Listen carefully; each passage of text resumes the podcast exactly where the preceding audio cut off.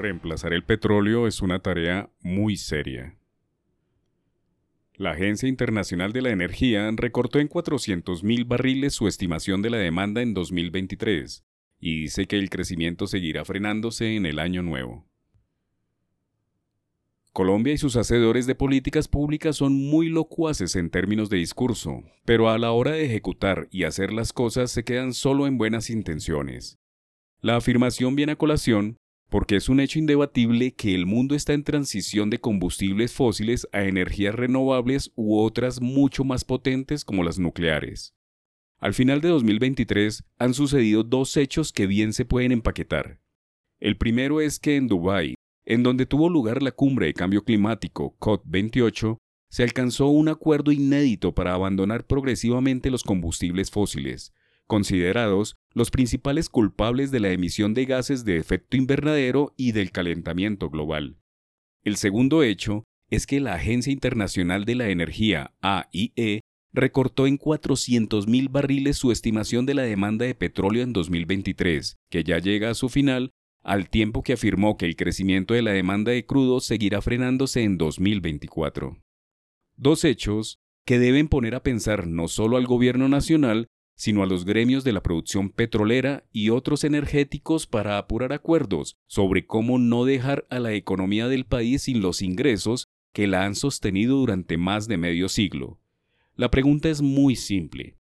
¿Qué le pasará a la economía colombiana si el mercado deja de comprar la misma cantidad de petróleo que viene haciendo?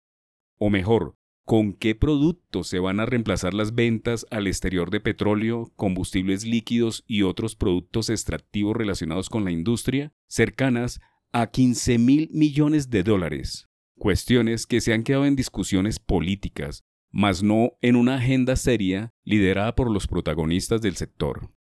Colombia está dentro de los 20 países que más petróleo venden en todo el mundo, y es el producto número uno en las exportaciones lo que le convierte en una fábrica de divisas, por ahora irreemplazable.